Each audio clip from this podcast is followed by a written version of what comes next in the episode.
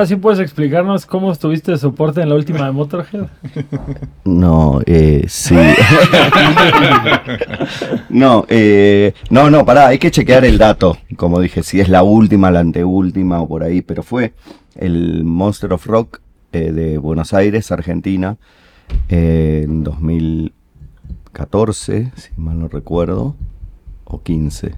Ah, pero pues, ¿de soporte es como grupo abridor? ¿o? Claro, era el Monster, eh, o sea, era el festival Monsters of Rock, era em, Motorhead. el no, Ozzy, era un lineup hermoso, Ozzy, eh, Judas, Judas Priest. sí, Motorhead y después para abajo eh, bandas argentinas eh, de, im- de importantes para abajo, eh, la mm, eh, Malón, que es una banda muy fuerte allá del metal, Carajo, que también es otra Alto banda muy nombre, importante, que es de Corbata, que era, es el bajista, que fuera bajista de Animal, de, de los comienzos de Animal, que también es una banda muy grosa.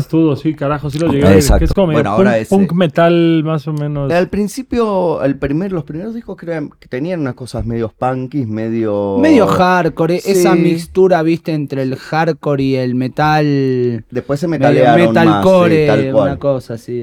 Pero sí, Un sí. estilo así. Si la encuadras hoy, bueno, hoy ya no existen, ahora, ahora se reformaron como arden la sangre. Pero sí, es metal, digamos, eh, Claro. mayormente.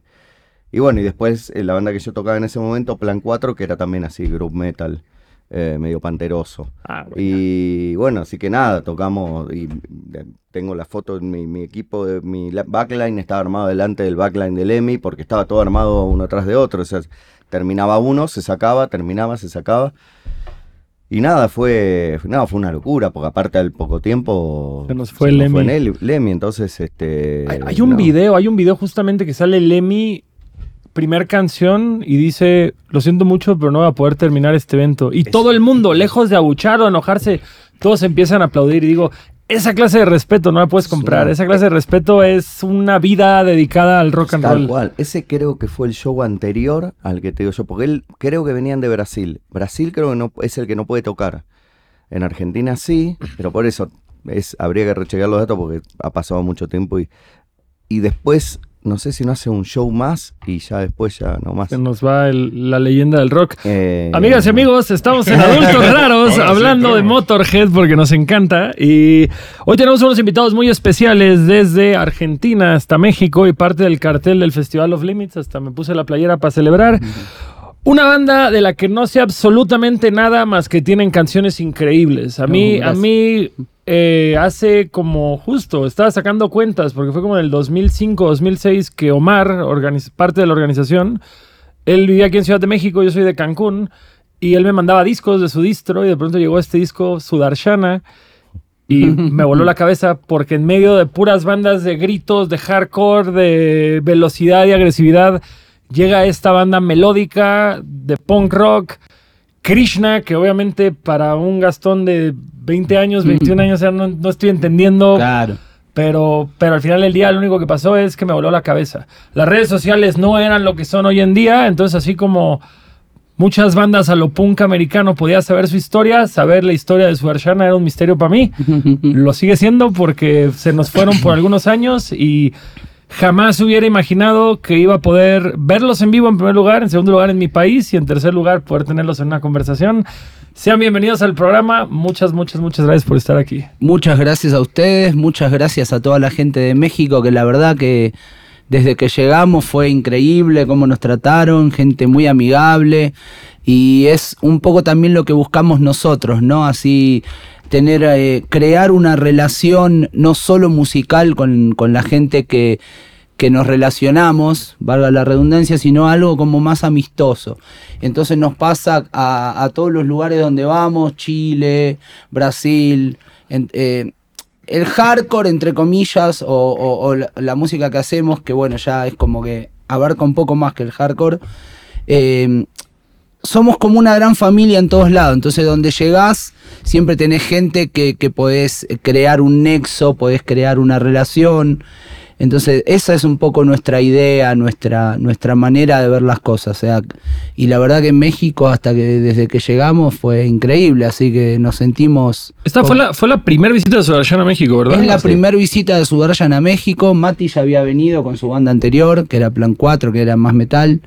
Eh, a México es la primera vez que venimos y la verdad que quedamos sorprendidos de que la gente conoce la banda, eh, canta los temas, se emociona cuando canta y eso para nosotros es increíble. Aparte, nosotros somos una banda que giramos siempre mucho, eh, pero muy mucho por Latinoamérica, o sea, por Sudamérica, digamos. Hemos ido mucho a Chile, hemos ido mucho a Brasil, a Colombia, eh, pero, pero nunca habíamos venido Tan para este lado.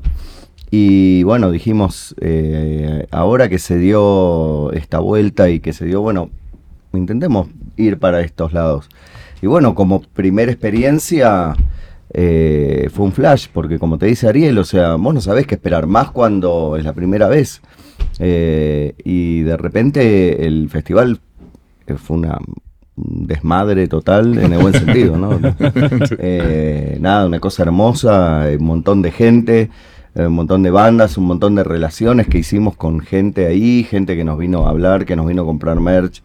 Eh, nada, es como...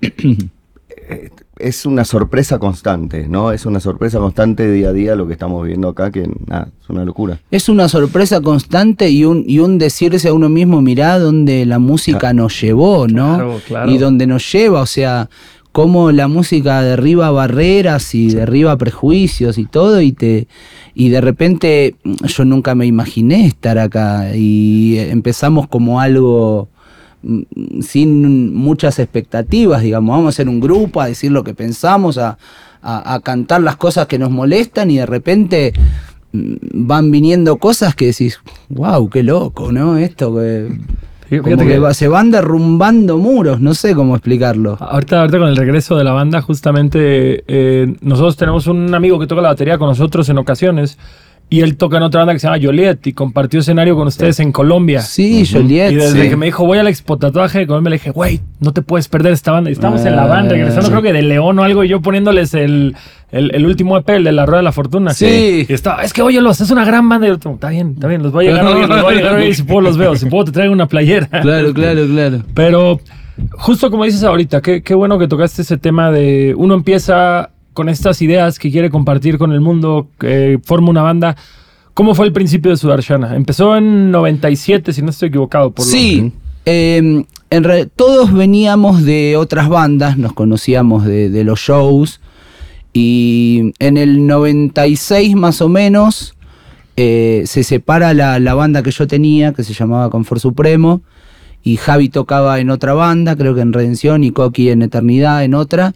Entonces nos juntamos Ja- y... Javi Coqui y tú han sido los miembros de- Eh, sí, y- los miembros y han cambiado de, bajista y de otro guitarrista que teníamos, Sí, ¿no? Sí.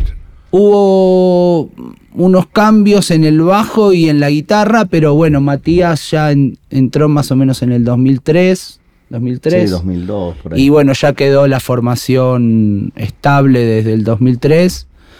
Eh, y en el 96 nos, nos juntamos con la idea de armar la banda.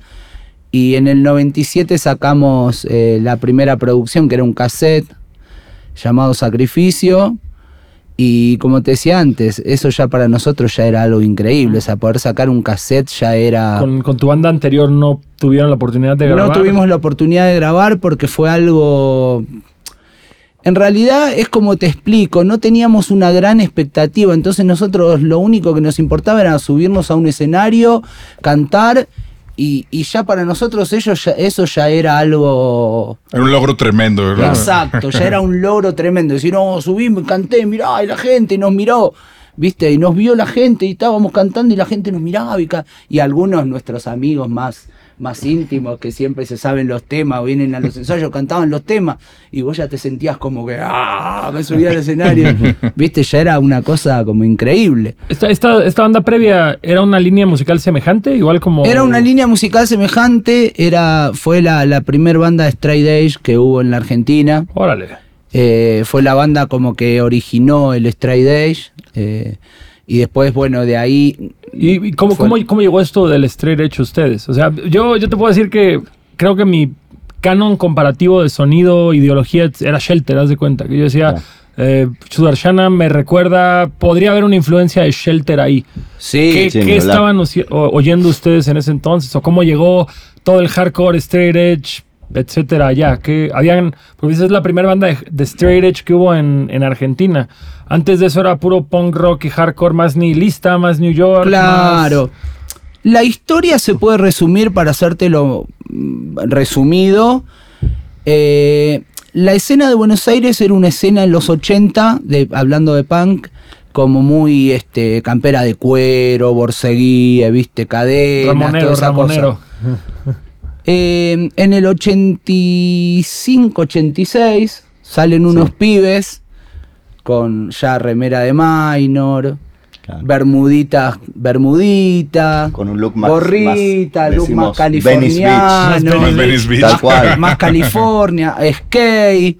Esa banda es Masacre, que hoy sigue tocando. No En sé si se conoce Masacre acá. Palestina, Mas- después mas- sí, sí. les- Masacre. Le, le dejan Masacre solamente, que hoy es una banda muy muy importante en Argentina. Claro. es, eh, Mítica, mítica de mítica de culto, de, de grande, convocante. Este, y sí, bueno, como te decía Ariel, eh, Masacre es un poco la que cambia la escena, que era más punk, punk eh, inglés o punk Tradicional, punk tradicional. punk. Tal punk. cual, y ellos de repente vienen con el, con el sonido más California, más influencias de T.S. Howell, de Agent Orange, de Nasty. Husker Du, de Dag Nasty. Una Entonces, cosa más. Es como que, bueno, eh, pero vos estabas No, por historia, ¿no? favor, seguí, seguí. No, me- Mati. so- somos dos apasionados de Tú- masacre. Ah, Pero aparte, tenemos la, como la suerte de que como que somos de la misma época. O sea, nosotros venimos de, de los 80 de shows. Finales de los 80. Finales de los 80 que empezamos a ir a shows. Eh, Esto me dices que es 97 cuando empiezan. ¿Ustedes ya se llevaban ese entonces o hasta Claro, el 2004 no, que entra Mati no, y se- Nos conocíamos de los Claro, recitales nos con Ariel, yo tocaba en, en otras bandas, pero nos cruzábamos en shows. y amigos de cada fin de semana, pero no compañeros Pero de claro, banda. eh, Vernos, vernos, conocernos, vernos, pero, vernos. pero sí, no éramos tan amigos. O sea, nos hicimos más, más amigos una vez eh, entrado en Sudarshana. de repente era- yo íbamos a un show y lo veía a Lechu y yo sabía quién era Claro. Lechu, pero no, no tenía una relación, digamos, cercana con él. Aparte Y él- venías a ver, venías a los Claro, y él venía ¿no? a ver y, Claro, él, yo y lo iba él- a ver a él. y él me veía y él sabía que yo también tenía una banda, pero no, no teníamos una relación este, más, más profunda, Claro. digamos. Entonces, bueno, Masacre. a partir de Masacre empiezan a, salir eh, otro tipo de bandas como más californianas, como Restos Fósiles, que era otra banda de la época también influenciada por sonido eh, Dag Nasty, Adolescents y todo ese tipo de bandas, Tiso Well, como dijo Mati. Y ahí empieza como lo que sería la pre-escena melódica, digamos, como la escena de punk melódico. Todavía no existían bandas de punk melódico. Entonces ahí empieza lo que sería el pre-melódico, todo, con bandas como RIP, Resto Fósil y todo eso. Y después con el tiempo empiezan a salir, eh, eso se va como ampliando y empiezan a salir las bandas ya más de hardcore. Hardcore eh, más tipo Nueva York, o hardcore. Front, Tal cual. Madball. Te podría Exacto. nombrar, por ejemplo, a Edo, Existencia de Odio, que fue la, la primer banda, digamos, que yo vi hardcore. Yo en ese tiempo, en el 90 más o menos, iba, eh, estaba como medio involucrado en la escena media trash, trash metal. Iba a haber muchas bandas de trash. Entonces, una vez, eh, una de las cuestiones por la que me pegó el hardcore fue que iba a los shows de, de- de metal. Entonces, como no había bandas de hardcore, Edo tocaba con bandas de metal.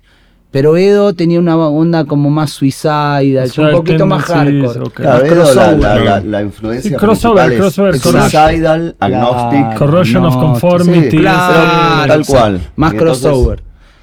Entonces vi Edo y dije, wow, esto me gusta más que lo otro.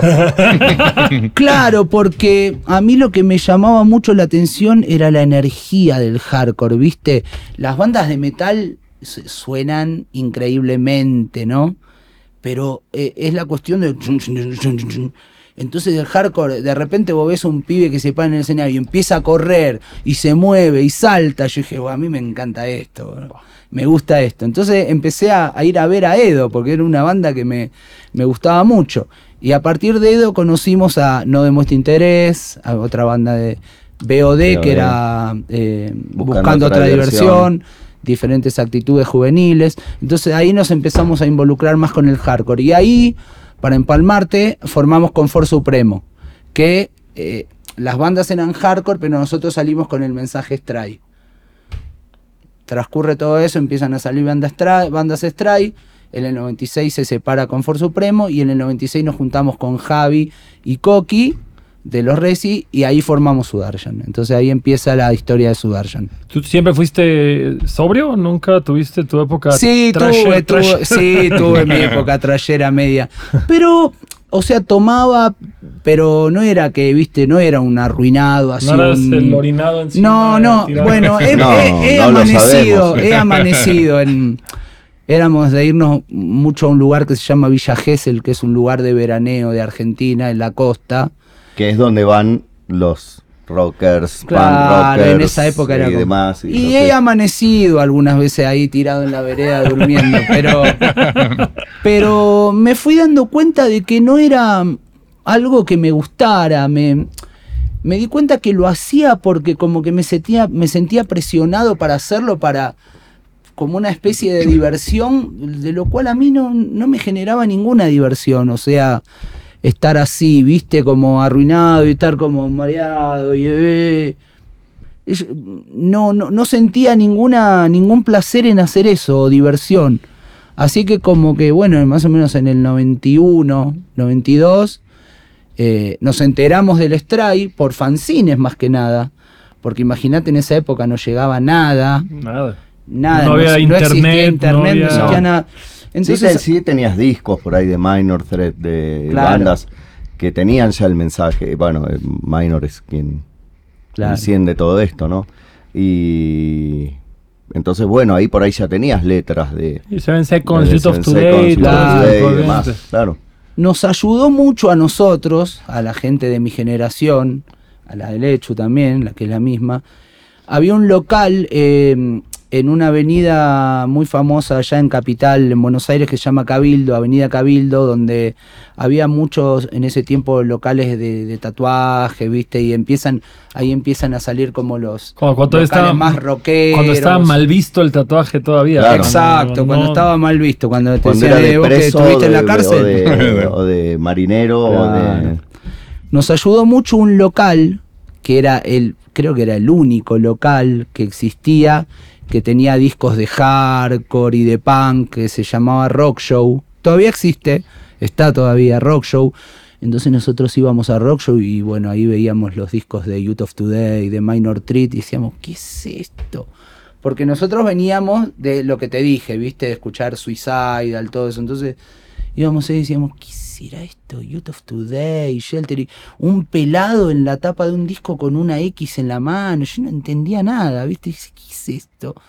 Hasta que en, una, en un momento, en un fanzine, leo lo que significaba el Stray eh, eh, y dije, wow, a mí me gusta esto, ¿viste?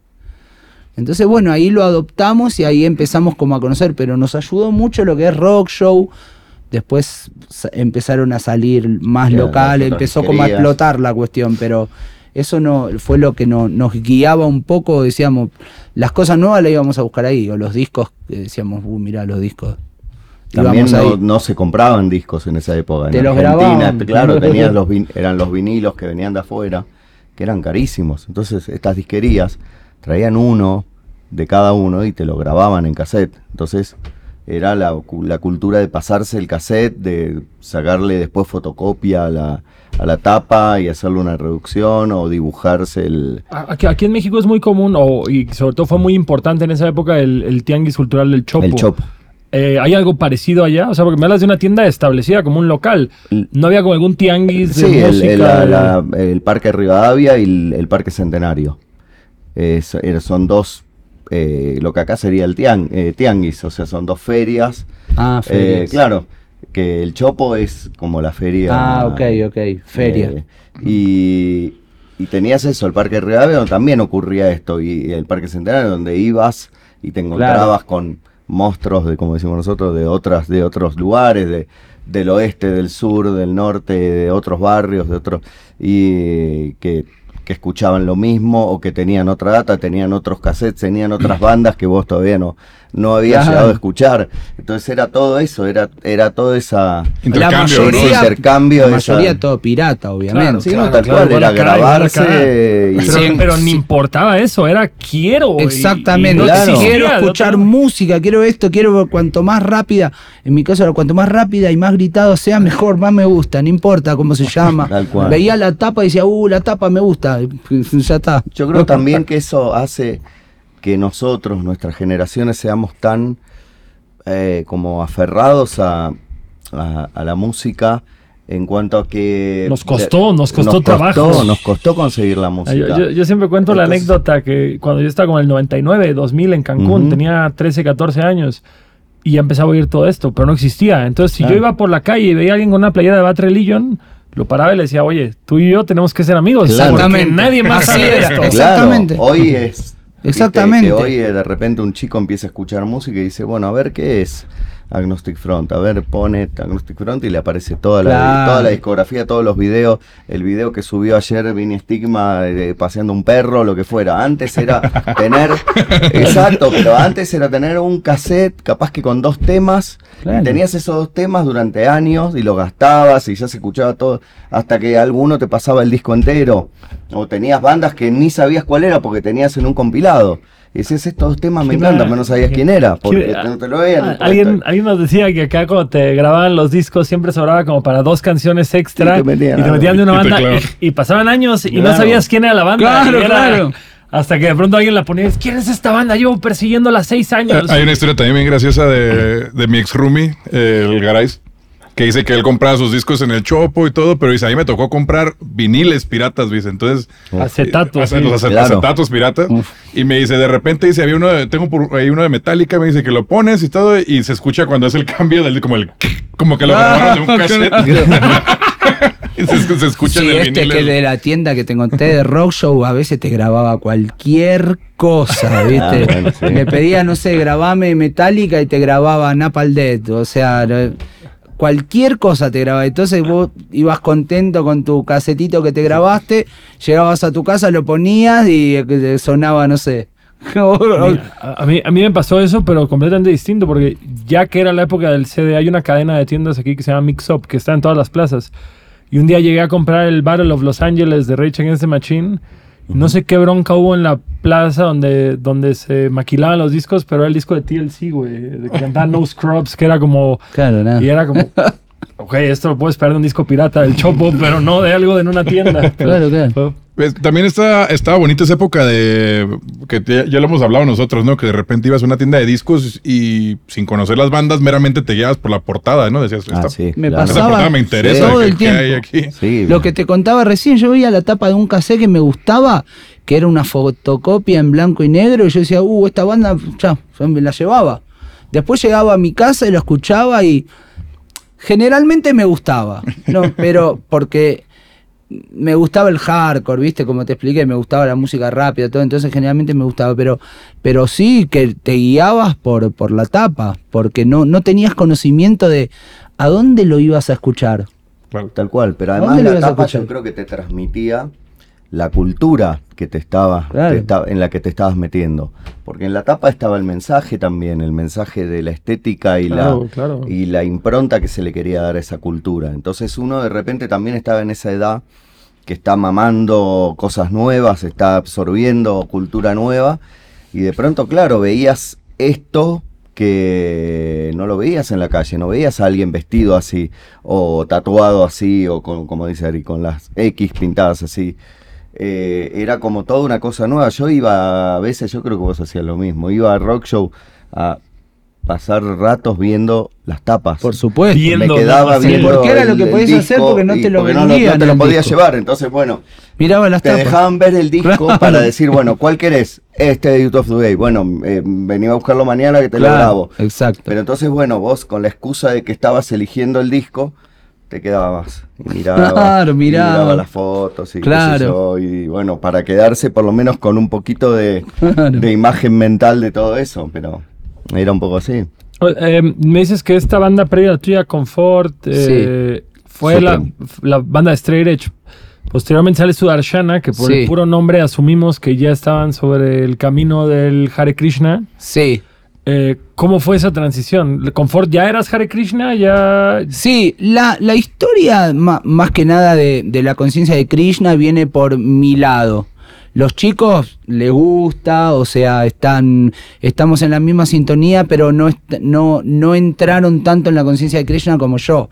Yo fui el que más eh, se metió, digamos. El, el punto viene que también eh, yo vivía, a, digamos, yo vivía en un barrio que se llama Villa Urquiza, en Buenos Aires, y a siete cuadras de mi casa estaba el templo Hare Krishna. Entonces nosotros cuando éramos chiquitos con mis amigos pasábamos por ahí y le tirábamos piedra, los molestábamos, ¿no? Porque decíamos, ¿qué es esta cosa loca? Te- Gente vestida de naranja pelada con una colita acá, era como algo, ¿viste? No entendías nada. Entonces los molestábamos un poco. Entonces eso me, va quedando. Entonces cuando yo descubro que de repente Youth of Today, el cantante Youth of Re- Today, que era la banda que a mí me partía la cabeza, se hace devoto de Krishna eh, o, o- o adopta la conciencia de Krishna, dije, pero ¿qué es esto? A ver. Entonces empezamos como a investigar con un amigo del barrio que se llama Rodrigo. Empezamos a investigar y a ver y decir, uh, pero a ver la conexión. Y empezamos a ir al templo. Y, a pedir y- disculpas al principio? Claro, pedir disculpas. Entonces Apagar no- los vidrios Apagar los no, vidrios rotos. eh, eh, empecé a leer y la verdad que me empezó a enganchar porque a mí eh, yo nunca estuve de acuerdo con lo que es, por ejemplo, la religión organizada, digamos, religión como lucrativa. Catolicismo, sí. cristianismo. exacto. Entonces eh, descubrí que la conciencia de Krishna era algo como más espiritual y más de cada uno. Eh, es una espiritualidad que uno cultiva. Entonces eso es lo que me, fue lo que me gustó mucho y, descubrí que tenía varios puntos en común con el Straight Edge. O sea, eh, eh, cuando yo, por ejemplo, llegué al, al templo y me dijeron, no, acá los devotos son vegetarianos, no comen carne porque están en contra de la matanza animal. Ahí ya dije, wow, esto es re loco. Yo todavía no era vegetariano, pero estábamos ya como considerando el vegetarianismo, como, como veníamos con mis amigos de la banda pensando en decir, wow, esto está buenísimo, o sea, no a las drogas, ya éramos stray, eh, estamos empezando en el camino del stray. Entonces empecé a descubrir que, que tenía muchos puntos en común, ¿viste? Eh, y me empezó a gustar y me empecé a enganchar y empecé a leer y me empezó a gustar la filosofía y, y eso, esto en el 92 más o menos, 91, 92, que empezamos con Confort Supremo. Después cuando empezó Sudar, yo ya eh, era un devoto que iba al templo, ya iba siempre, pero eh, Coqui también iba al templo, pero pero lo tomamos como una como algo más espiritual, ¿viste? Nunca religioso. Eh, Sudarshan nunca fue una banda religiosa, sino fue una banda espiritual. Este, tocamos otros tópicos, ¿viste? Otros temas. Este, más eh, Universales. Exactamente, más universales, ¿viste?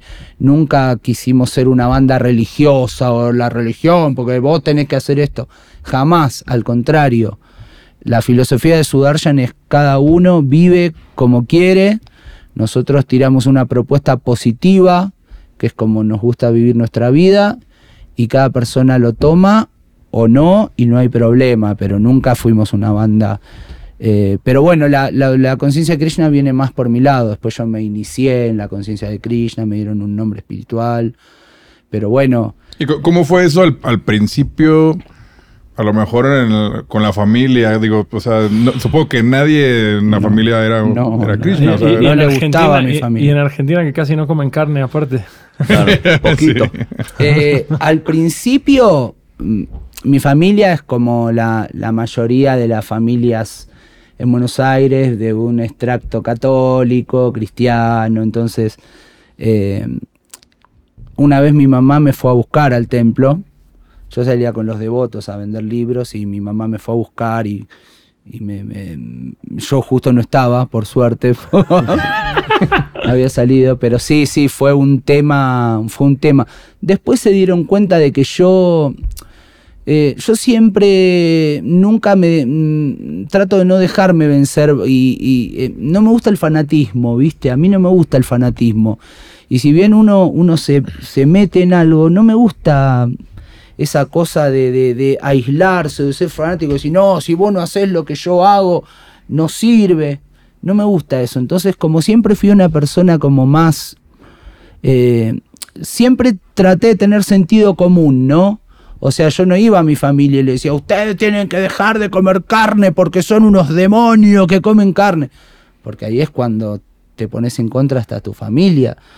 Yo no, no, no, no soy así. Entonces ellos vieron como que, ah, este, mira, sigue siendo como era antes. eh, desordenado, qué sé yo, miles de cosas que, que, que- que es como antes, no, no cambió mucho. Bueno, eh, y ahí como que se, se viste. Y en cuanto a la escena, o sea, ¿hubo algún Había más- cambio en había- eso? O sea, como que otras bandas lo adoptaron o, o fue algo como... Sí, es- después con el tiempo empezó después- a aparecer. Después salió Empezaron otra. También fue la primera banda Krishna de Argentina. Claro, Sí. claro. Eh, eh, era como algo Krishna Stray, una cosa así. Claro. Después eh, salió una que se llama Bhakti y empezaron a salir bandas Stray más. Autocontrol, que es otra banda también de las primeras este, en, en Buenos Aires, en Argentina. Autocontrol. Bueno, empezaron a salir varias bandas y ahí como que la escena Stray se fue como ampliando y fue creciendo. Oye, pero, pero, ¿y en ese entonces ya había suficiente straight edge para que fuera una escena exclusivamente Sí, straight edge? sí, o, había, ¿sí? sí. o sea, no era de combinar cartel con bandas más nihilistas o así. O... No, sí, se tocaba, combinaba, con la- pero no, no, habla Mati. No, no, no, que, a ver, se mezc- siempre se mezclaban la- la- las escenas. Eh, no había una cosa de que los Stray tocaban solo con los Stray o los punks solo con los punk. Eh, se- había un montón de shows combinados. Pero sí es verdad que en un momento había muchos Stray, tanto público como bandas. Claro. Entonces por ahí ya se podían dar el lujo de que el cartel fuera 80% Stray o 90% Stray, pero... pero Pero sí tocaban sí, bandas cual. que no eran. Es que, es que yo, yo me pongo a pensarlo contextualizando cuando yo estaba en esa edad y digo, puedo imaginar a mucho nihilista, so- sobre todo que se pueda confundir más que una creencia espiritual como una religión y siendo la religión algo tan enemigo del punk que eso Pero- les haya comprado bronca. Sí, con- pero eso es según como vos lo. como vos lo exponés. Es lo como te contaba antes. A los punk, los punk, ¿no? Un crestudo que te mira de abajo con, la, con una cosa que dice, no religión acá, o no Dios, no, lo que sea. El tipo te mira de abajo. Es obvio, si vos salís al, al escenario, no sé, con un vestido de Hare Krishna, con, y diciendo, ustedes tienen que hacer. Y es obvio, el tipo te va a decir, este dónde salió y le va a dar bronca y te va. Ahora, si vos salís, que sos una banda hardcore, ¿entendés? Y, y te plantás en el escenario, y decís, nosotros somos hardcore. Y, y salís con esa postura de, de- de- de- de cantar contra la sociedad y de, de tirar un mensaje, los tipos ya te miran de otra manera. Dicen, ah, bueno, este es Krishna, pero está del lado nuestro, ¿entendés? Sí. Está como de, este hardcore, mira la banda. Tiene O la- toque agresivo. Claro, ese de repente ve la banda. Y, uh, loco, y si pues esta banda, mirá cómo se mueven, ¿entendés? claro, porque los tipos se piensan que vos, no sé, tenés una. sos stray o, o vas al- a un templo de Krishna y se creen que vas a salir al escenario, te vas a sentar y vas a aprender un saumerio y vas a cantar. eh, ¿Entendés? Flashean eso. Es, es que como empiezan el show, yo podría, porque justo empiezan como con ¿Viste? estos Bueno, sonidos y yo bueno, como, a ver qué viene en este momento. Claro, pero, eh, viste, flashean eso, pero cuando vos te ven que, bueno, ¿entendés? Y vos te, Te plantaste ahí y decís, esto es hardcore, loco. Claro, y aparte ¿entendés? tampoco Digo, es que te subiste a adoctrinarlos. Claro, Entonces, claro, no, eh, de repente está, es como te dijo Ariel, la postura de él por ahí no es dogmática, es una cuestión espiritual. Entonces, Claro. bueno, listo. Sale la banda y canta lo suyo y no está poniéndole, eh, evangelizando, no sé qué. Entonces, eh, de repente lo puede escuchar cualquiera, lo puede escuchar un punky, lo puede escuchar un, un este un borrachín o cualquiera. Ahora sí o que es como un mensaje general y que lo adopte o lo tome quien La- Sí, ¿no? tal La cual. En idea- ningún momento se le dice, eh, no, vos tenés que, ¿cómo te dijo Ari? Nada, no, vos no tenés que vivir o hacer exactamente lo que hago yo o lo que hace él, ¿no? Cada La- uno. Sí, la idea de Sudarshan es eh, dar un mensaje positivo a las personas. Que se acerquen todos, no hay ningún tipo de barrera, no hay ningún tipo de, como dijo Mati, de dogma que se dé. Nosotros so- somos una banda que quiere tocar para todo el mundo y, tocando para todo el mundo podés dar tu mensaje de una manera más, más amplia, más expansiva. La idea de la banda es derribar eh, barreras, como te decía antes, derribar muros y que todo el mundo escuche Sudar. No importa si toma, si no toma, si se droga, si no se droga. El tema es vivimos en un mundo donde todos somos diferentes y vos no podés pretender que la gente sea como vos. Entonces, eh, por eso con Sudar tocamos en todos lados, donde nos inviten, podemos tocar con bandas pop, podemos tocar con, con todo tipo de bandas, no, no nos cerramos a nada, o sea, la idea de la banda es nunca cerrarse. Voy a decir algo, nosotros somos extra y somos vegetarianos, Lechu no. Pero para mi punto de vista, eso hace más interesante a la banda. Claro, claro. Porque Lechu es nuestro amigo. A mí no me importa si Lechu lo que coma Lechu o no coma. ¿Se entiende a lo que voy? Tenemos un mensaje de que la gente no coma carne. Ese es el mensaje que nosotros damos. Pero también el mensaje que nosotros damos es, Lechu es nuestro amigo y va a seguir siéndolo y no importa lo que él haga. ¿Se entiende a lo que vamos? O sea, derribar los muros, derribar los prejuicios y, y- y no dogmatizar a la gente, tocar para todo el mundo y al que le gusta el mensaje lo toma. A mí hay mucha gente que viene y me dice, por tu banda me hice vegetariano. Tu banda me cambió la vida. Es increíble para mí llegar a México y, y los chicos me paraban en el show, en el festival. Me decían, gracias Sudarshan por haber venido. Yo te escucho, los escucho hace 20 años. Y tu banda me cambió la vida, me cambió la manera de ver la vida. Te voy a contar una anécdota. Hay tiempo para hablar, ¿no? Sí, Sí, sí, claro. Perdón, Mati, que no, No, te pero-. Vamos, Claro. vamos, a, vamos a aprovechar esta pequeña pausa para decirles que se suscriban a todas las redes de Adultos Raros si quieren seguir viendo esto, si quieren que podamos seguir teniendo el presupuesto para volar artistas desde Argentina, como no es el caso ahorita. Suscríbanse al canal. Ya estaban acá. Ya estaban acá, pero continuamos. En Chile, cuando llegamos a Chile, en el show, me viene a. Me viene un chico, un chico y me dice. No me podés, eh, no podés dedicar el tema invocando tu nombre, me dice, porque mi hermano era fanático de ustedes, dice, pero mi hermano murió hace dos años y el tema favorito de él, dice, era invocando tu nombre, un tema nuestro, y él dice, yo lo enterré a él, dice, con la remera de Sudarshan, Con el disco de Sudarshan. Se lo puse en su, en su féretro, en su, en su ataúd, le puse el disco de Sudarshan y una remera de Sudarshan. Y yo cuando me dijo eso el pie dije, me quedé duro, ¿viste? Y por, por dentro decía, no lo puedo creer.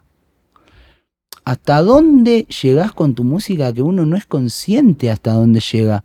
Entonces este chico me decía, eh, amaba a Sudarshan, él amaba la banda. Entonces para vos ir a Chile y tocar un tema, es decir, invocando tu nombre para esta persona, es como que es como va más allá de todo, ¿entendés? Y ahí te das cuenta lo que la música significa. Esto era para dar un ejemplo de que uno no tiene idea de dónde llega. yo, yo los conocí por invocando tu nombre, justamente. Y cuando llegas al puente de la canción de Mi sol, mi luz", Claro. dices, yo no soy creyente, pero canto eso y, y- y me vibra. O sea, Claro, y- porque además eso es lo lindo de la música. cosa Exacto, claro, No significar o sea, eso. yo me acuerdo que un, cuando- un dios, una deidad o un Exacto. algo. Puede ser un amigo, tu un novia, hermano, tu una mujer, novia. tu, tu amigo, tu mamá, tu papá. Eso es lo bueno de la música, que cada uno puede interpretarla como quiera. Claro. O sea, a mí hay gente capaz que con eso que decís, mi sol, mi luz, lo interpretan para un lado, no sé, ¿qué, qué estás diciendo con mi sol, mi luz? Eh, no sé, la, la, Eh, ¿A tu novia se lo dedicaste? ¿O se lo dedicaste a tu.? No importa. O, o- o gente que me dice, ¿qué quisiste decir con eso? No importa qué quise decir. ¿Qué entiendes Interpretalo, entendelo vos. No importa lo que yo quise decir. O sea, quizás sí importa para mí lo que quise decir. Pero si a vos te llegó de repente que para vos eso está cantado para tu perro, que lo amás y le querés decir mi sol, mi luz, solo eres tú, adelante, está perfecto. Aparte que no hay nada peor que explicar el arte. Pero O si sea, no, es- claro, claro. condicionás a tu música. Además el arte cada uno lo interpreta a su manera. O sea, Claro. entonces, eh, nada, a cada uno le llega a su manera. A cada uno la música le llega de, de distintas maneras. Y, y las letras lo mismo. Entonces, nada, eso, eso va también creo unido a lo que te hablaba Ariel recién con el tema de la filosofía, de que no todos tenemos por qué tener la misma filosofía de vida, ni arriba del escenario ni abajo del escenario, eh, que él pueda decir una cosa o pueda expresar una filosofía o pueda expresar algo en una letra, después va en vos, va en vos, va en vos, va en cada uno a lo que a lo que eso te aplica para vos. Claro. Y si eso te ayuda encima, si a vos te ayuda a seguir adelante, a sobreponerte, a salir, Yo, yo- yo creo que es, es algo que con los años uno se va volviendo más tolerante en ese aspecto. O sea, yo me acuerdo que haber leído la biografía de Minor Threat y justamente que de pronto Brian Baker ya quería tomar y entonces Ian Claro. decía, no, ¿cómo voy a hacer esto? Y por, por otro lado, años luego H2O, que el Toby Morris decía, este güey se droga, este güey es carnívoro, este güey es vegano. Yo escribo las letras, voy a escribir de lo que yo vivo, pero al final del día, o hasta en Slayer, que de pronto Tom Araya decía, pues Kerry King escribe letras satánicas. Yo no soy satánico, pero es una gran letra, claro que lo voy a cantar. Claro. Y es el tema de decir, pues lo que nos une es la amistad y el amor a la música. Y, cual. La dif- las diferencias son lo- las que nos hacen crecer, me parece a mí, porque si somos todos iguales, para mí sería muy aburrido, te digo la verdad, es, es aburrido. Las diferencias son las que te hacen crecer, las que te hacen la tolerancia. O sea, es como te dije antes, en el mundo imagínate toda la, gente diferente que hay, no somos iguales, nadie es igual una persona a otra, o sea, hay, hay, hay muchas, muchas cosas diversas en el mundo. Vos no podés pretender que toda la gente sea como vos. Vos tirás tu mensaje y después, bueno, es más, si a una persona le gusta, por ejemplo, la música, ¿entendés? Y, y de repente, a- de repente quizá hay gente que ni se fija en la letra, le gusta la música, La melodía. o, el ritmo, la melodía, espectacular, está buenísimo. O sea, para eso uno tiene una banda, para que de repente una persona te diga, che, mira, yo la verdad que las letras, que me lo han dicho también, las letras, mira, mucho no, pero la- los temas me re gustan, por ejemplo.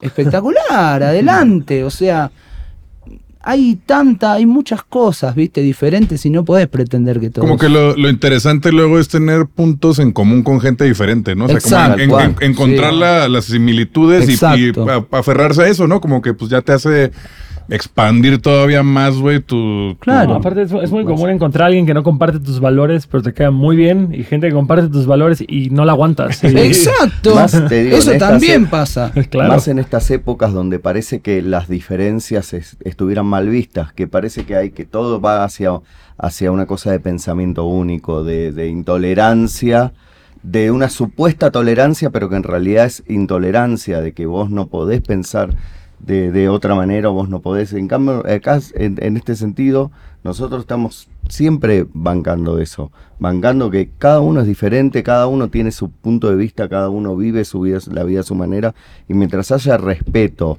y, y haya este, este sensatez en lo que cada uno viva el día a día de su vida, está perfecto. Decir, Eh, un poquito pasando a lo musical. Eh, yo he sentido que con cada disco se iban volviendo un poco más agresivos, tal vez de cierta forma en el guitarreo, o tal vez era la precariedad en los primeros discos a la hora de grabar que no se podía proyectar eso. Porque justo eh, invocando tu nombre, ¿cómo se llama el disco donde viene? Es este- Reviviendo la emoción. Reviviendo la emoción. Y luego viene eh, la, rebelión la del rebelión del corazón. Se nota un guitarreo más duro. Y ya para el EP de La Rueda de la Fortuna, siento que están como hasta en un sonido medio comeback kid de pronto Sí. más, más actual de esa época. Y en eso paran. Y regresan. Y ligeramente charlamos en el Off Limits y te pregunté, ¿y, y se regresan por unos shows o van a volver a hacer Claro. música? ¿Están ahorita en proceso de crear música nueva? Y, Sí.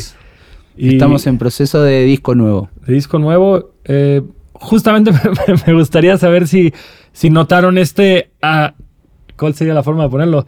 Este crecimiento de la agresividad musical durante los años y si sigue esa corriente o tienen una idea distinta para la música que viene o... Mira, eh, nunca nos propusimos, no somos una banda de, por ejemplo, vamos a grabar un disco y decir, bueno, el disco va a ser así. Lo es sale. siempre lo que va saliendo, sí, sí, sí. De hecho, a veces teníamos como, somos todos como muy, llamémosle, entre comillas, perfeccionistas en la banda. Entonces, siempre como que los temas nunca jamás quedan como uno los trae. Tienen 10 mil millones de cambios, pero increíbles. Es lo que va saliendo, nos va saliendo de repente. No, no fue un proceso buscado nunca, ¿viste? De decir, vamos a hacer un disco más melódico, vamos a hacer un disco. Sí, por ejemplo, en La Rebelión eh, se dio como lo de meter algunas maquinitas y teclados. Progresiones. y- Sí, en ese momento dijimos, sí, hagámoslo, este, está buenísimo. Aparte nunca nos limitamos tampoco a, no sé si, si de repente un trombón queda bien en, en un tema, y mandarle el trombón, o sea, no, no, no nos limitamos a la hora de, de, de- de decir, de- o, no, o no nos etiquetamos en algo para decir, eh, no, no, es, es como algo no premeditado y no buscado. Va saliendo, tengo una idea, le digo, Javi, mira, tal cosa, o Javi tiene una idea, Javi es el guitarrista, y la trae, viste, y la tira, y dice, uh, mira qué bueno. Uh, y, y, viste, no, lo vamos sudaryanizando el tema, digamos, como... Porque bueno, siempre quieras o no, y por más que lo que te digo, que hacemos todas cosas diferentes, siempre la esencia de la banda obviamente está atrás, porque somos nosotros los que hacemos los temas, yo canto, entonces tienen ese toque sudar. Pero no, no, no hay limitaciones en los discos, van, vamos haciéndolos y vamos. Sí, es verdad que lo que vos dijiste, que los primeros discos tienen unas limitaciones, porque bueno, Normal, es normal. fuimos, fuimos aprendiendo a través de los años, nos fuimos como aprendiendo a, a manejar eh, eh, más o menos yo en, en cierto caso la voz, o Javi la viola. Cuando empezamos, viste, éramos, sab- sabíamos tocar o teníamos una idea, pero el tiempo te va dando también experiencia, el tiempo te va dando, te vas aprendiendo más cosas, viste, vas asimilando más. Entonces, bueno, en ese sentido sí te diría que hay una, hay una, una progresión y un, y un, ¿cómo se llama? Una evolución. Una, ahí va, Hay- y una evolución musical. Pero en cuanto a musicalmente, no, no, No creen que vaya muy fue, distinto fue, lo... fue saliendo así y, y se fue dando de esa manera, pero no, no es buscado. Yo creo que igual es el paso evolutivo, lógico, si escuchás los discos. Si los escuchás en orden y escuchás La Rebelión, escuchás La, Ru- la, la Rueda de la Fortuna, y cuando escuches ahora lo nuevo, vas a encontrarle el camino, vas a encontrar Correcto. la lógica de, Es que por lo de qué es lo que continúa. O Por, sea, por lo general, con el paso de los años, las bandas van tocando más tranquilo, más tranquilo. Ustedes al revés. Y No. ahora que me dicen que tienen un background de crossover y trash, me da miedo que el próximo disco. Ah, no, bueno, no. vos pensás que estuve tocando 10 años metal, así que...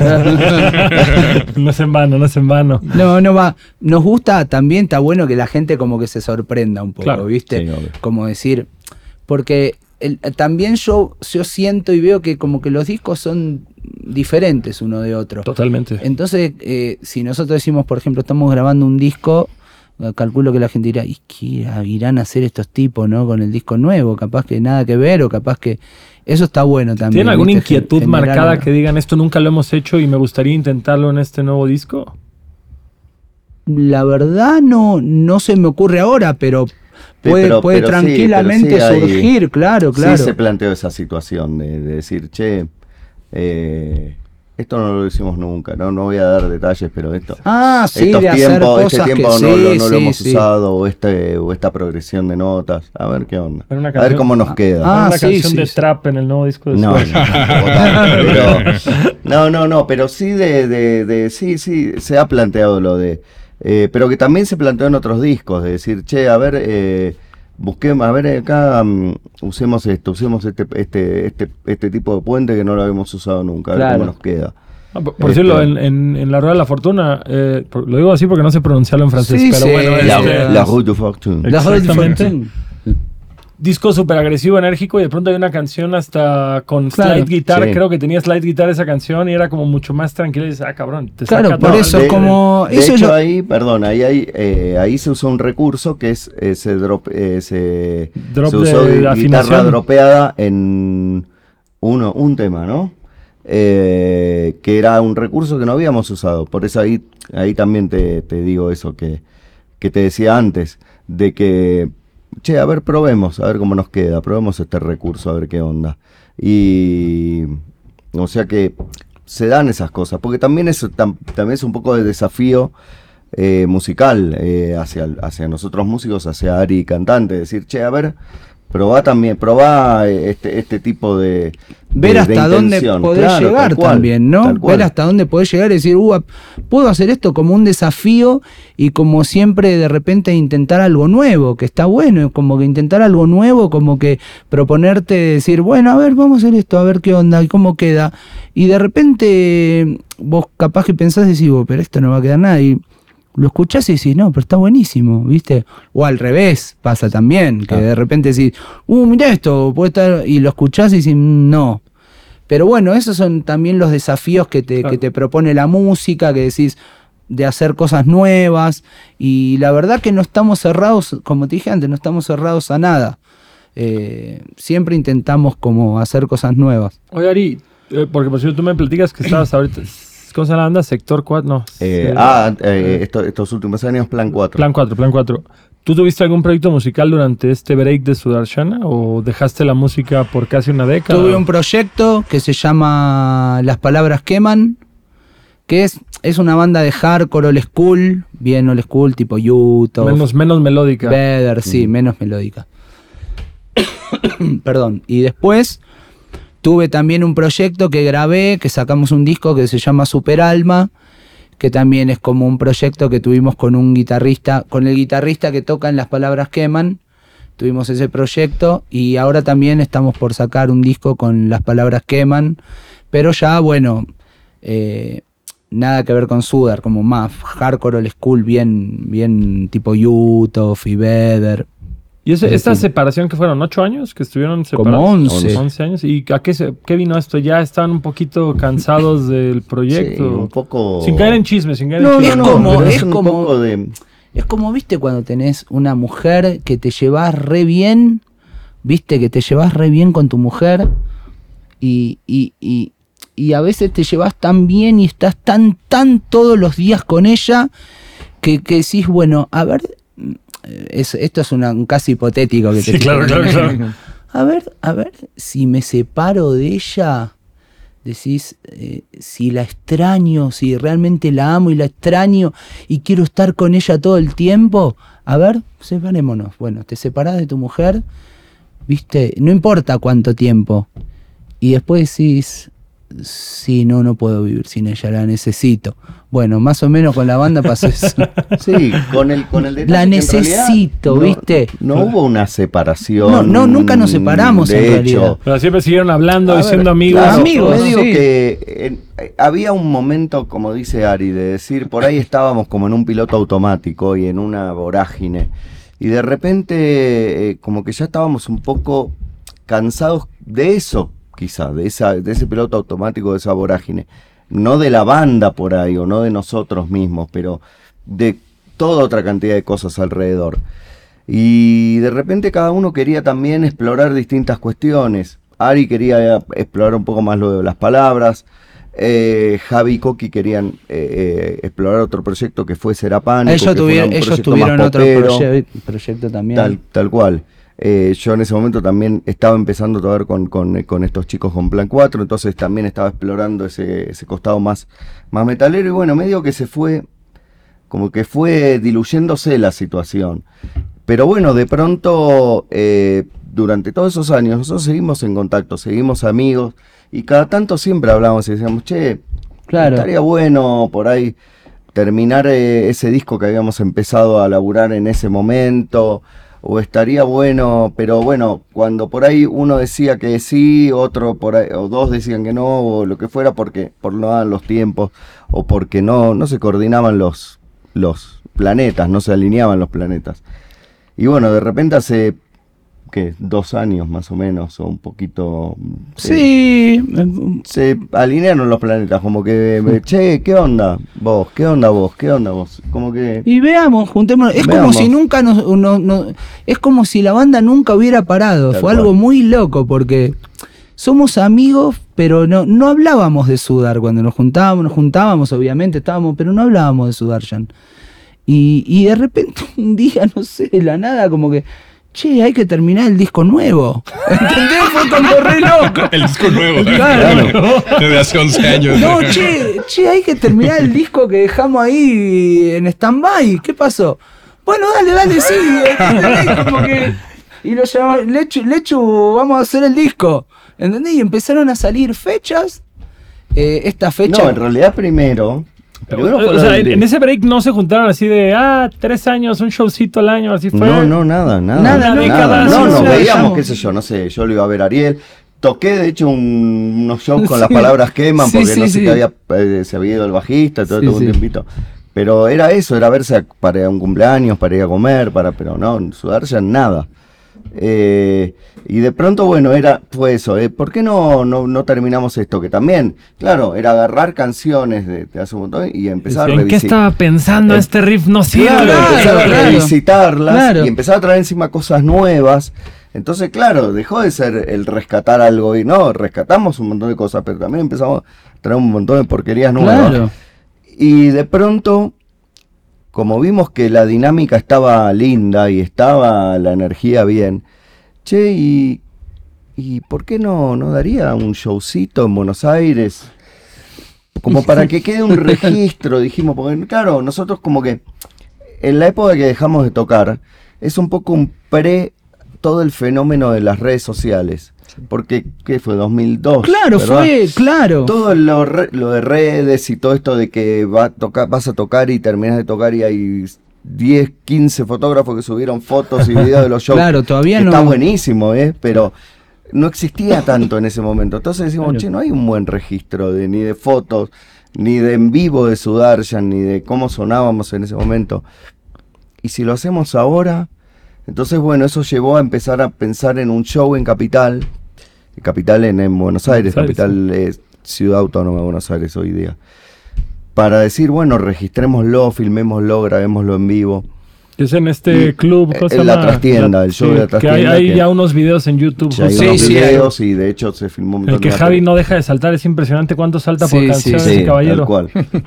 Y después, eso empezó a repercutir en la preparación de esto y empezaron a, hablarnos de Brasil, de Chile, que eran lugares donde íbamos asiduamente.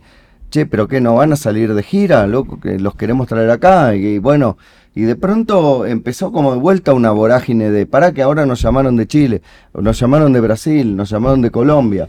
Y bueno, y es, eso fue, empezó a, o sea, fue como que una cosita fue llevando a la otra.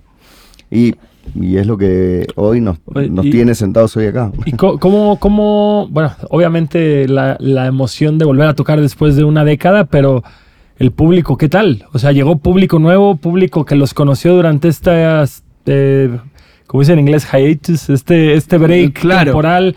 O sea, llegan y se encuentran con un público completamente distinto al que tenían antes de separarse o cómo fue. Extrañamente a lo que yo me imaginaba, yo me pensaba que iba- me iba a encontrar todos pibes de antes, nada más. Muchos, muchos, muchos chicos nuevos que yo supongo que habrán escuchado a Sudarshan en las redes durante el, el tiempo que paramos y, y cuando vieron que tocaba dijeron, uh, lo tenemos que ir a ver. Yo pensé que iba a haber mucha más gente de antes que nos iba a ver, pero realmente los shows eh, superaron nuestras expectativas de una manera increíble. Se sumó mucha gente eh, y, la verdad que los shows, todos los shows que tocamos explotaron de gente porque eh, si vos te pones a pensar, en todos lados pasó lo mismo. Pasaron 11 años, que es bastante. Pero sin embargo fuimos a Chile y, y la gente increíble, un montón de gente nueva. Fuimos a Brasil, que eh, eh, Chile y Brasil eh, son dos puntos que la banda, fuertes de la banda, porque siempre la banda mm, siempre convocó bien en esos lugares. Y también en Brasil mucha gente nueva, gente de antes también obviamente.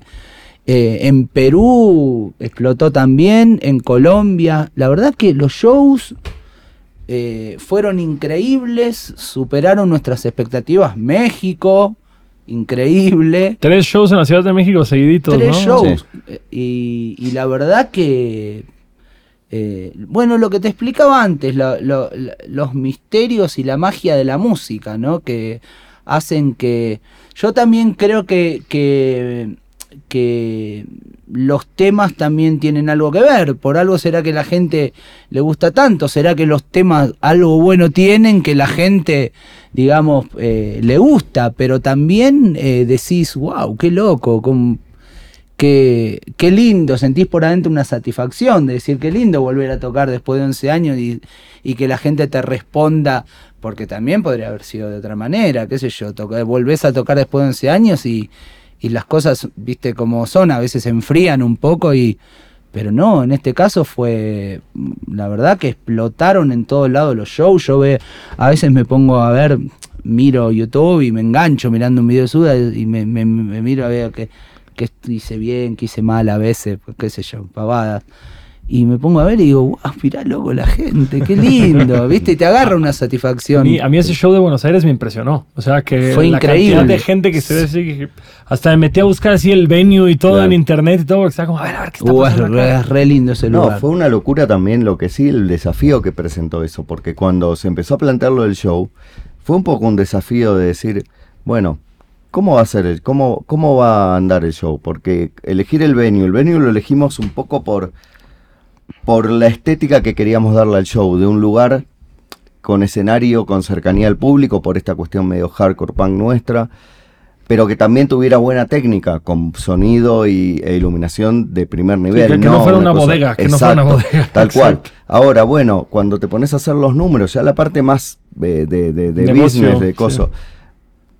No teníamos idea. ¿Cuánta gente va a ir? ¿Y qué sabemos cuánta Claro. gente va a ir? O sea, antes, Hace a- a- 11 años. antes de que que- se separaran, el show más grande que hicieron antes de separarse, ¿cuánta...? Claro, pero cambió. eh, No, por eso, por eso, por eso, cambió, por cambió, eso. eh, porque vos decís una banda activa, dice, bueno, a ver, nosotros el año pasado hicimos el Foro Sol, por decirte, bueno, Mm. ¿qué podemos hacer este año? Y bueno, vamos a hacer de vuelta el Foro Sol. Después del Foro Sol no hay nada. Bueno. Es lo más grande. El Azteca. No, no, pero por decirte, Claro, ¿no? claro, Entonces, claro, bueno, claro. Una banda activa sabe más o menos. Nosotros, ¿cuánta gente va a ir? Bueno, no sé, no tenemos idea, porque tampoco sabíamos si iban a ir los viejos, menos los nuevos. O sea, no teníamos idea, no sabíamos si iban a ir 10 personas, 20 personas o 2000 personas. No, no, no, no, no teníamos punto de comparación. lo- que decía él es de. La lu- el show que dieron más grande ante, antes que fue. Había o sea, sido un show no, de esa capacidad. que- No, no, porque también la realidad de la escena de Buenos Aires en ese momento era mucho más chica. Claro. Entonces tampoco había punto de comparación a nivel temporal. Para con otras bandas lo mismo, porque decís, en la época que nosotros dejamos de tocar, la- los lugares más grandes, los venues más grandes eran estos. Hoy ya no existen, hoy hay otros venues y hay otra capacidad, hay otra convocatoria, porque también creció eh, la gente, la cantidad de gente del país, por ende también creció la gente que puede ir a un show punk o hardcore. Pero- pero fíjate, fíjate que hay un punto que justo platicamos con otras bandas del género. Eh, ustedes que son veteranos, que no han dejado de tocar, que llevan la vida entera metido en esto, ¿no han sentido que en los últimos años eh, la gente joven no ha llegado en las cantidades que llegaba en otros tiempos? O sea, como que el punk y el hardcore no han encontrado una audiencia con la juventud actual. Puede ser, a ver, yo no sé, en, nuestro caso vimos que el día del show este de la trastienda, como te dijo Ari recién, pensábamos que quizá iba a haber mucho veterano, pero no, había mucho veterano, obviamente, pero también había muchos pies nuevos. Entonces, eso nos, nos, re- nos sorprendió gratamente. Ahora, si vos me decís en cantidad, eh, si vemos que es poca o menor, no lo, no, yo no te lo podría cuantificar. Sí, obviamente que quizá es música que no es la que hoy buscan los chicos. Pero también, por otro lado, yo no sé si aquí en México ha pasado, pero en Buenos Aires, con todo este fenómeno del trap, por ejemplo. Es que el trap es gigante en El Argentina. trap es gigante en Argentina. Pero muchos de los artistas de trap que empezaron siendo ellos con quizá un DJ o un eh, eh, Sí. chico que maneja una, una compu, qué sé yo, hoy día están armando banda atrás. Eh, y están todos con estructura de banda de rock, eh, batería, bajo, guitarra y el, el, el DJ programación, sintetiza- ajá. Entonces yo creo que evidentemente ellos sienten una necesidad como artistas de tener como esa estructura de rock, de banda de rock, de, de- de- de cuerdas, de, de tambores. Y yo creo que eso también es porque su público lo, lo- lo recibe de buena manera. Entonces creo que hay todavía una necesidad de sentir una banda tocando, no un cantante solamente con un, con un, con un sintetizador. No, adelante. Por favor. Siga, por No, no, favor. no, Hay, hay un, No, hay no, un- no, no, no. Hay, un, hay- hay un rapero argentino que es más como del gremio de las batallas de rap, de Sí. que, que sale con moicana, con parches de los Misfits de dos minutos y demás, que se llama Chili Parker. Ah, mira, que, no, no, que no es, lo conozco. es No lo completamente lo contrario, porque hay mucha gente que equipara justamente el trap con el punk. Yo creo que lo único que carece es justamente el mensaje propositivo. Pero dicen, "Eh, los traperos se visten de una forma llamativa, rompen mucho con lo que el rap clásico hacía, se pintan las uñas, Sí. salen vestidos de forma extravagante, es un tipo de rap con un high tempo, entonces es música muy enérgica y, y ahí puede haber una comparación, supongo. Eh, pero no sé, o sea, yo no entiendo por qué no ha habido este nuevo... eh, Digo, si el punk ha tenido como sus roces con el mainstream, que podría haber sido en los 90 con Green Day y a principios de los 2000 el punk siempre se ha sostenido por su propia cuenta y ha tenido como su propia comunidad y su propia industria. Pero sí, de pronto sentimos que ya no está llegándole a la juventud como en otros tiempos. Porque hay que también, eh, no hay que minimizar a las juventudes de cada tiempo, por ejemplo. Eh, eh, quizás antes era el hardcore, el punk, hoy es el trap, el reggaetón, y por más que quizás a uno le guste o no le guste, no importa, hay que también eh, respetar y, y- y, ah, qué, qué es lo que le gusta a la gente hoy en claro, día. Claro, claro. O sea, la gente le gusta eso y uno tiene que, que aceptarlo y respetarlo porque eh, las cosas, el tiempo te va marcando también cosas. O sea, uno a veces es nostálgico y dice, uh, aquella música. Y es lo mismo que los Beatles, por ejemplo. Los Beatles fue una, una banda increíble. eh, impresionante y a la gente que le gusta la música le gustan los Beatles, pero hoy en día hay que aceptar que no es lo que se escucha. Los Claro. chicos escuchan otra cosa. La- las cosas, eh, no sé si decir evolucionaron o qué, pero son de otra manera. Los chicos se expresan, los chicos de hoy se expresan mediante el trap, mediante el rap, o mediante el reggaetón, o mediante lo que se escucha hoy. Y, y- y por algo será. A- aparte que sabemos cómo funciona la industria de la música, ya lo sabemos, es como te decía antes, algo tiene que tener para que a, a- a tanta gente le guste. Conecte con ellos, claro. O sea, es eso, eso es innegable, algo tiene que tener. A la, eh, por eso nosotros a veces con la cuestión mm, del hardcore, nosotros venimos del hardcore y, y- y si vos mirás a la banda en vivo, tiene una actitud de banda hardcore, pero no queremos quedarnos solo en eso, ¿viste? Queremos tratar de llegar a toda la gente, no, no, no queremos quedarnos solo ahí, ¿viste? Que eso sea el tope, ah, esto es- Queremos seguir avanzando. Eh, respecto a esto, la, ventaja que yo creo que puede llegar a tener Sudarshan es que Sudarshan puede tocar con cualquier tipo de banda, de cualquier tipo de género. O sea, nos- nosotros no estamos cerrados a tocar solo con bandas hardcore o punk. nosotros podemos tocar con bandas pop o con banda. Nuestro mensaje es claro. La música que hacemos también. Entonces la gente que, que le gusta la banda va a venir a vernos. Claro. Eh, me parece que la- esa es un poquito la ventaja que puede llegar a tener Sudarshan. ¿no? Eh, nos gusta abrirnos, nos gusta tocar con todo tipo de, de- de público y llegar a todo tipo de público. Por eso eh, nos encanta tocar en, en festivales y si nos invitan tocamos en festivales. Y es lo que te hablaba antes, se trata de romper un poco con los prejuicios. O sea, esa es la idea, de eso hablan nuestras letras. No importa si la, la persona que está tocando con nosotros es pop o... Respetamos a todos. Esa, esa- esa era la impresión que me daba Fun People en los 90, justamente. Yo crecí oyendo mucho Fun People. y Fan People fue una banda que realmente cuando salió en Buenos Aires rompió un poco los esquemas y, y le partió la cabeza a mucha gente. fue muy, sí, la llegada de Fan People al hardcore fue como una... Y te habla un... un no soy tan fan de Fan People, ¿eh? Cuestiones personales, ¿viste? Claro. Gustos, pero pero es innegable que cuando Fan People salió rompió con un montón de cosas que el hardcore trajo también mu- muchos temas al hardcore que no estaban siendo tocados, la cuestión de, de- de- de- del sexo, de, la discriminación a los gays, de la discriminación a la gente diferente por, por su sexo.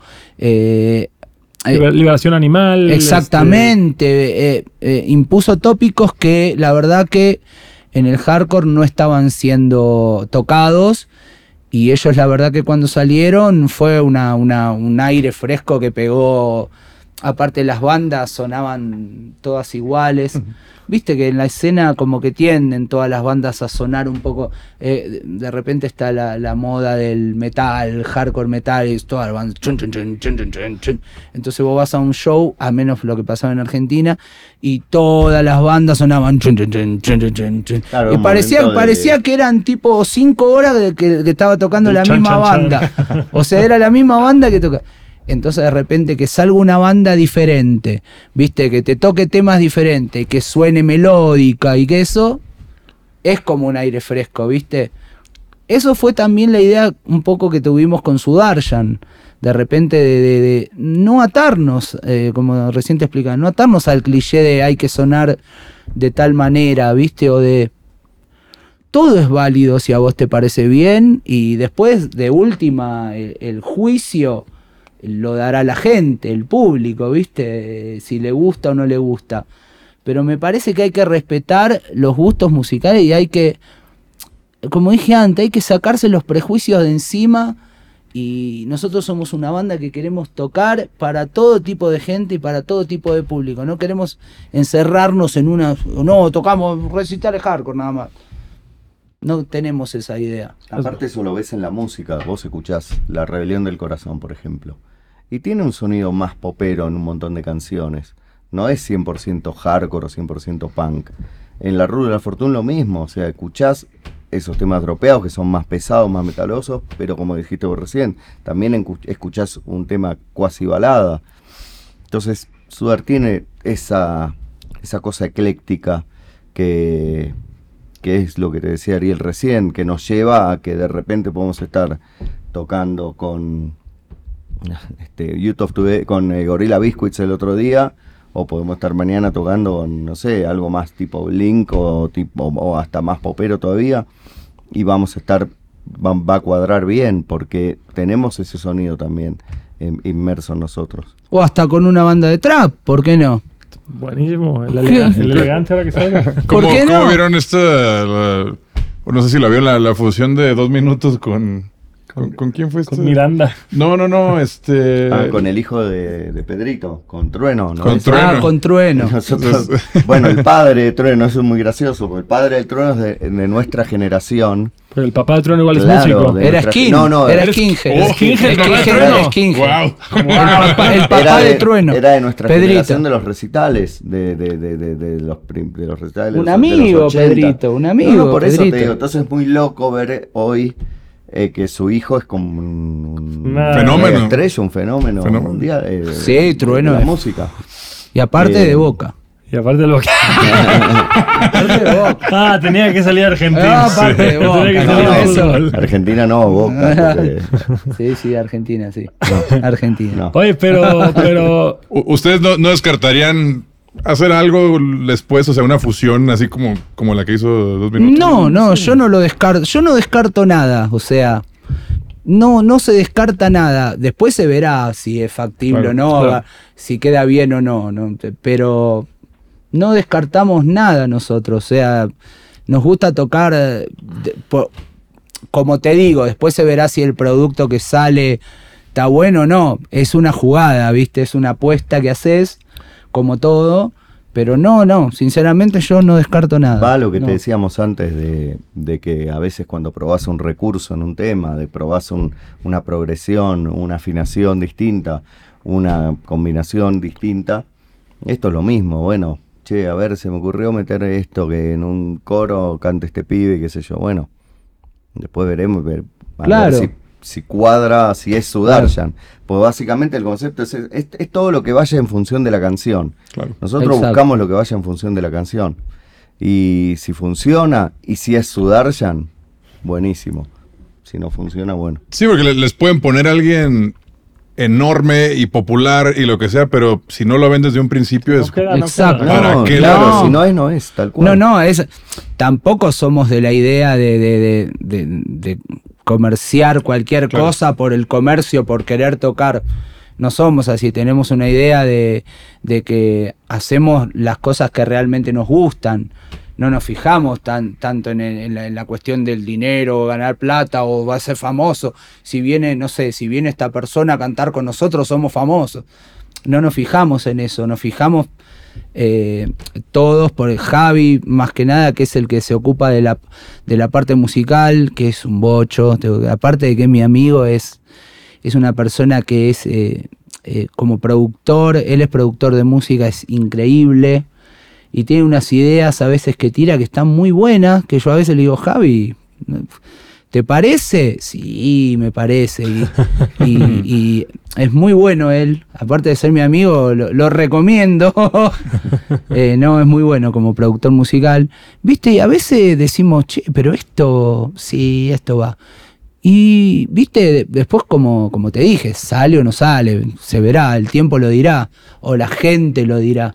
Pero... Pues sí, son- pero al, final son más descartamos nada. apegados a los ideales, al- a los valores, al que, que se sienta una colaboración tal vez de corazón. Sí, Nos fijamos cual, a ver, mucho no es en que el vamos a mensaje. decir, ay, no, porque ahora se escucha el trap, vamos a Sí, no, grabar no, no, no. eh, Exacto, un tema de trap voy. o con un trapero. Claro. No, qué sé yo, no sé. Si aparece una cosa y, y cuadra y está bien, bueno, bárbaro, pero Seguro. no forzarlo, ¿no? Sí. No, bueno, vamos Eso, a no ¿Tienen, forzarlo. ¿tienen, ¿Tienen alguna noción de cuándo creen que salga el nuevo material de Sudarshan?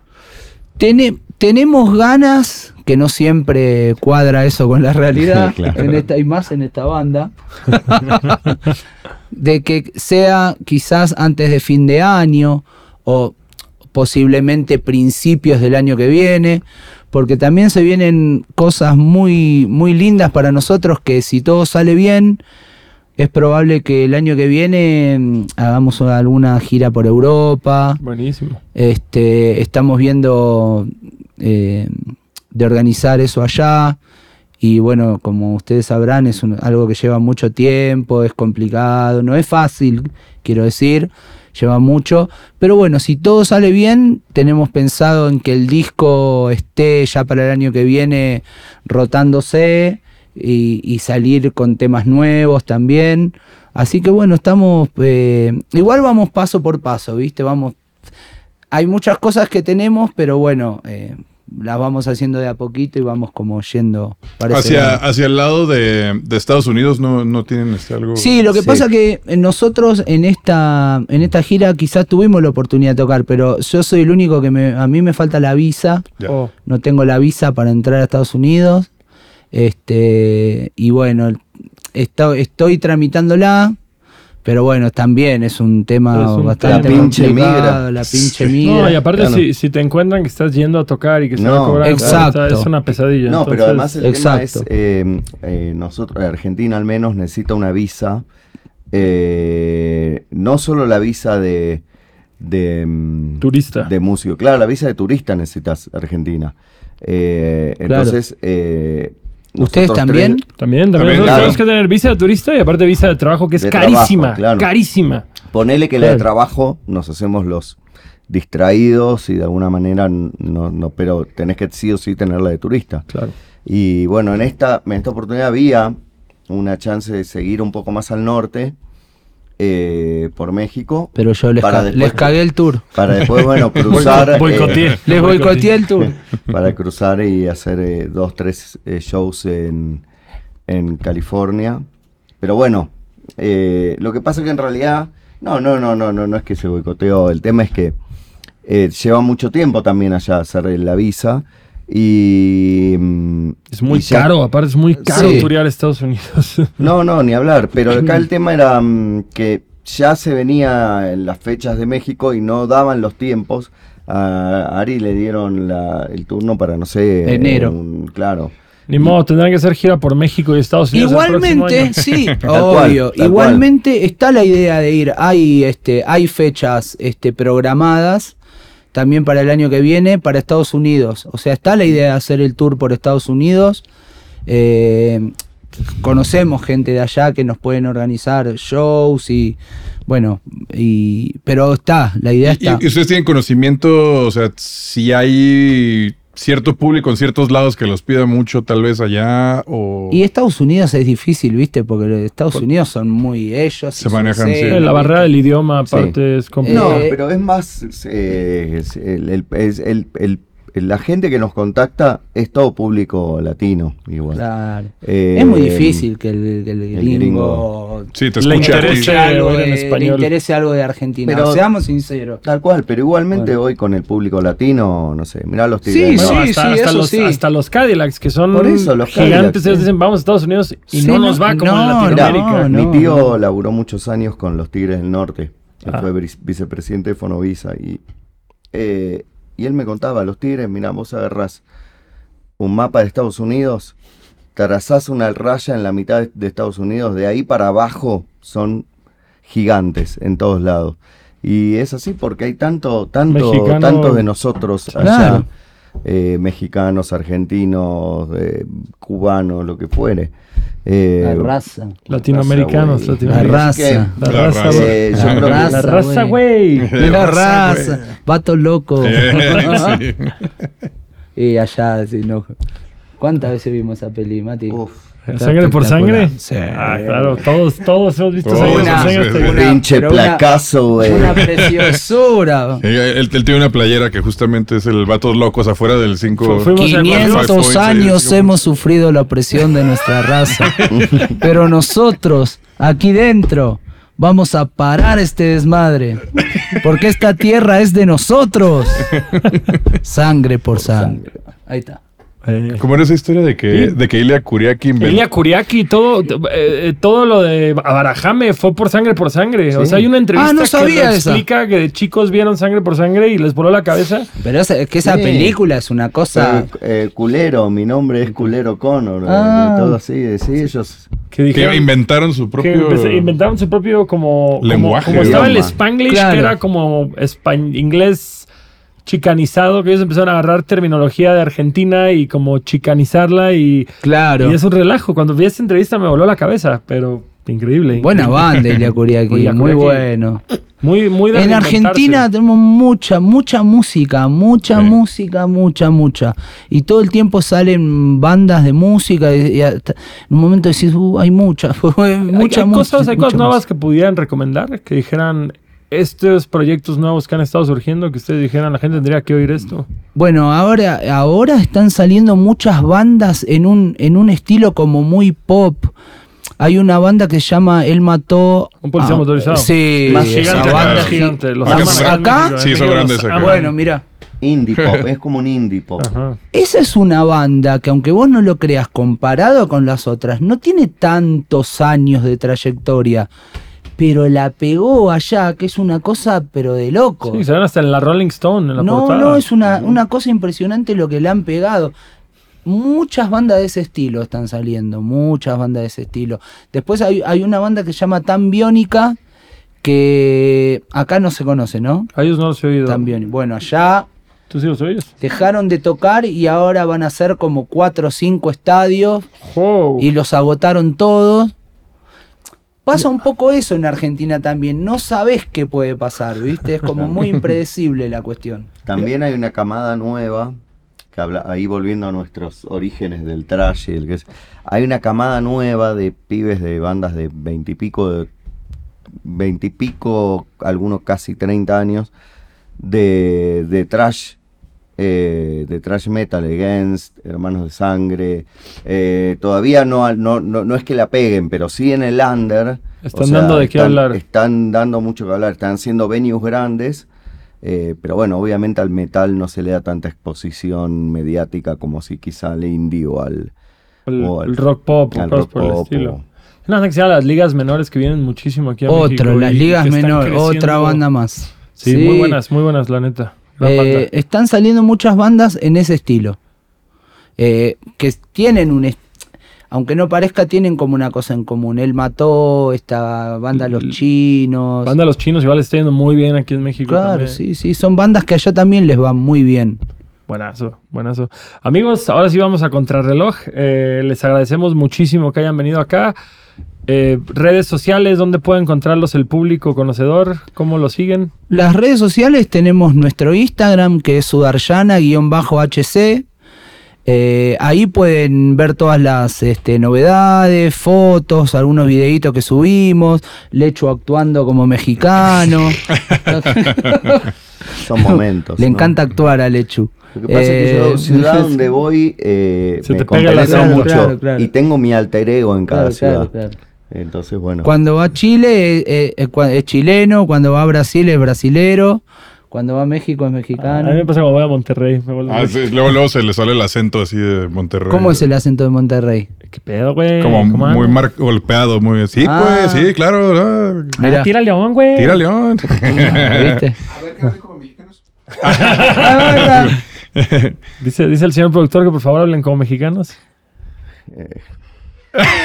Pues.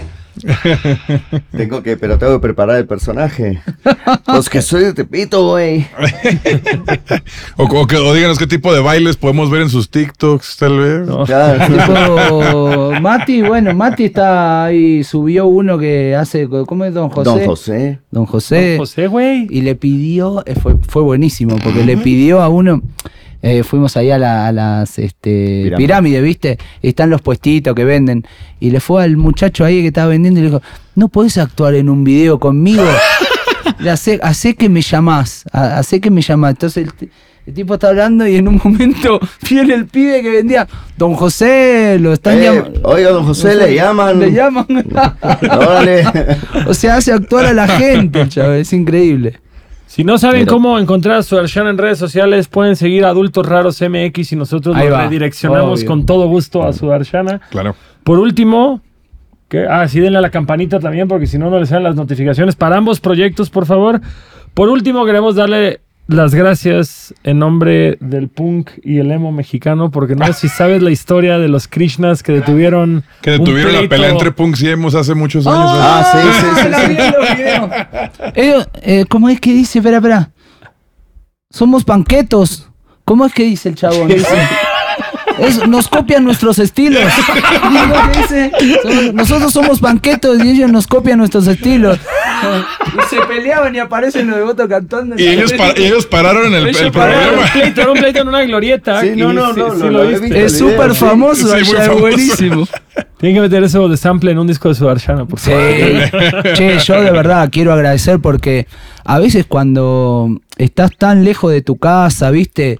Y que te reciban tan bien y que, y que te sientas como, te sientas como en tu casa, la verdad que es, es algo re lindo. Nosotros veníamos a, a México con una expectativa muy linda, pero esto superó, la verdad, la expectativa que teníamos. La gente toda re amable, este, y nos hacen sentir como en casa. Entonces, la verdad que nos, nos sentimos muy bien y queremos dar las gracias a todos porque la verdad que fue muy lindo para nosotros venir acá, una experiencia para nosotros para mí muy enriquecedora y muy, muy linda y conocí mucha gente y, y vine, la conocí y me voy con esa gente como amigo. Así que Hermoso, la verdad que es increíble, sinceramente. Y, eh, y da- también agradecerles a ustedes que eh, yo creo que sin difusores no, no existe la movida. Entonces, eh, siempre, que está, siempre estamos muy agradecidos a la gente que ayuda a difundir, Claro. porque nada, es eh, un rol importantísimo. La- todo muy bien, la música, los músicos y las bandas, pero los difusores son una pieza clave, así que nada, gracias. Hombre, amigos, muchas gracias a ustedes. Sudarshan en la casa, damas y caballeros. Muchas, muchas gracias por venir. Adultos raros, una vez más.